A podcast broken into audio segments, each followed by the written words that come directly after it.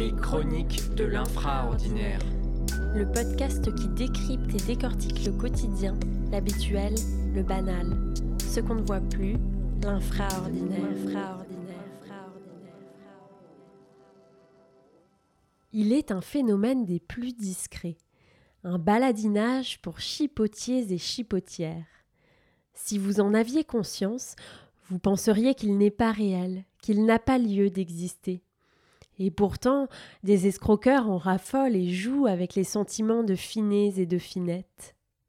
Certains se demanderont quels sont ces mots sortis d'un autre temps que j'utilise, qu'il s'agit d'une amusoire pour assauter ou bien quelque babillement pour baliverner. Que nenni Ces mots qui se soulignent automatiquement de petites vaguelettes rouges à mesure que je les dépose sur ma feuille virtuelle sont des mots qui, un jour, ont disparu du dictionnaire une manière de dépopulariser quelques termes. Car oui, peut-on vivre opulamment la langue française?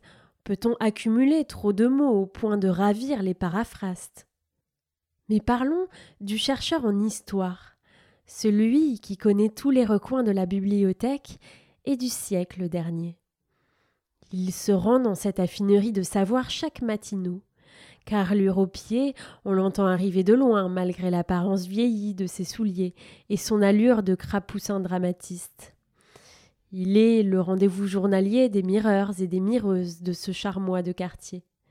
Ses pas sont une sorte de musiquette qui revient chaque matin et dont chacun nigode à son arrivée. Il gamine sur son chemin pour amuser les brocardeurs et s'installe à sa place habituelle.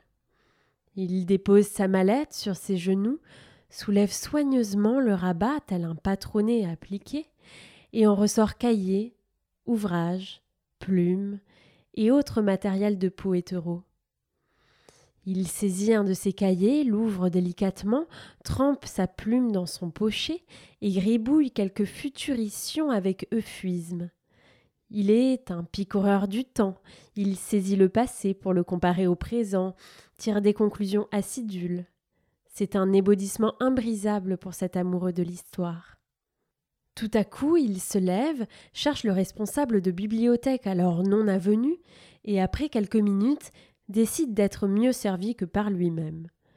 Il se dirige vers un rayon sombre de la bibliothèque, saisit l'échelle en bois peint, et hop, c'est parti, ni une ni deux se retrouvent tout en haut, perché à quelques mètres de hauteur et face à ses ouvrages hommagés. Il tend son bras, puis son doigt vers les titres de ses manuscrits du temps, puis le déplace paraboliquement à l'étendue de savoir. Enfin, c'est celui-ci qu'il cherche. Il descend et brandit ses jambes une fois à terre, comme pour fêter cette escapade de Boquillon. Il retourne vite à sa place, dépose l'ouvrage devant lui, l'ouvre, le feuillette. Voilà, c'est ce passage qu'il cherche. Il le lit méticuleusement, le décortique, et paf tombe sur le mot avénage. Avénage. Hmm, il ne connaît pas ce mot. Il se lève, pour chercher un dictionnaire, une édition assez récente. Avénage, avénage. Il tourne les pages, revient en arrière. Avénage. Il ne trouve pas le terme avénage. Comment cela est-il possible? Avénage est pourtant un mot qui semble exister. Il sonne bien, pense-t-il, il est bien construit, il doit forcément vouloir dire quelque chose. A, V, U, V, W, W, V, U pas de terme avénage. L'éraillement de sa voix se fait entendre dans un soupir crispé. Il n'est pas chercheur en lettres, mais tout de même, il sait se servir d'un dictionnaire. Il se lève à nouveau, court chercher une autre édition, revient à sa place agacé, l'ouvre, cherche encore. Avénage. Toujours pas. C'est un aliénisme. Il réitère l'expérience une troisième fois. Inexistant. Mais qui est l'abuseur qui a placé ce mot non existant dans cet ouvrage si brillant? Se sentant devenir un de ces larmoyeurs d'étagères, il décide de replacer ses affaires dans son cartable en cuir bruni, se lève et fait claquer une fois de plus ses souliers, cette fois-ci la tête basse et avec maladresse au plus grand regret de ses spectateurs avertis. La vie ne lui avait jamais mais offert une expérience de la sorte. Et tout le long de l'allée, croisant les brocardeurs de la matinée, il mensura la taille de son échec. Avénage restera un mystère pour cet homme passionné, et chaque matin, il pensera à ce mot, maudissant à tort l'abuseur rigolo. S'il vous arrive vous aussi de ne pas trouver un mot dans le dictionnaire, il faudra vous y faire. Notre jolie langue française est bien une langue vivante, et comme son adjectif l'indique, elle vit, elle évolue, et nous réserve encore bien des surprises.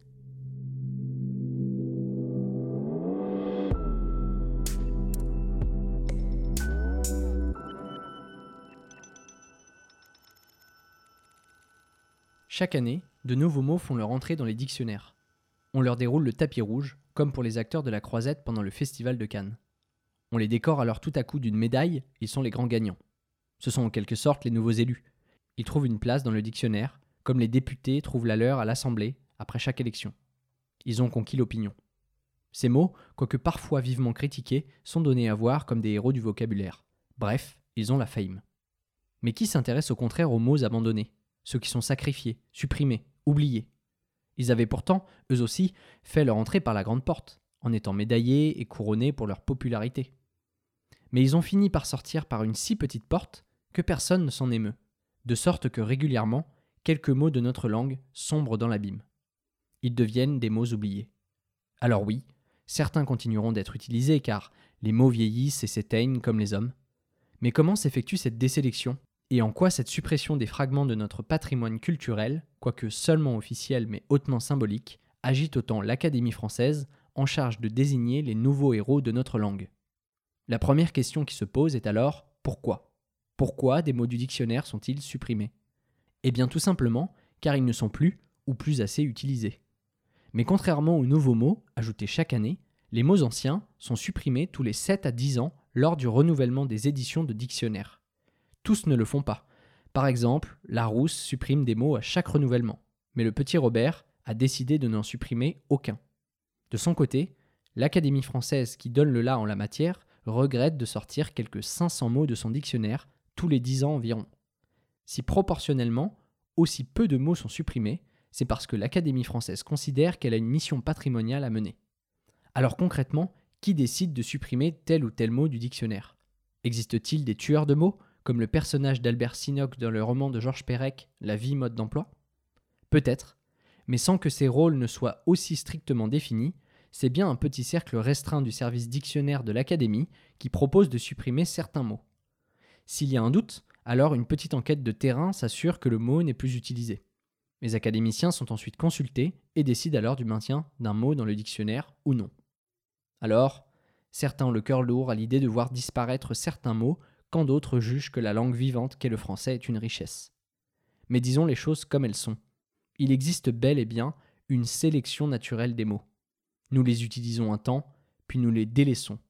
Finalement, notre langue et ses constituants ne seraient-ils pas comme toutes les modes aussi éphémères que puissantes, à tel point que nous avons fait entrer des anglicismes dans les nobles pages de nos dictionnaires. Et le mot dictionnaire, dont nous n'utilisons quasiment plus l'objet, ne serait-il pas sur le point de sombrer lui-même dans l'abîme? Merci à tous pour votre écoute. Nous avons pris beaucoup de plaisir à écrire cet épisode.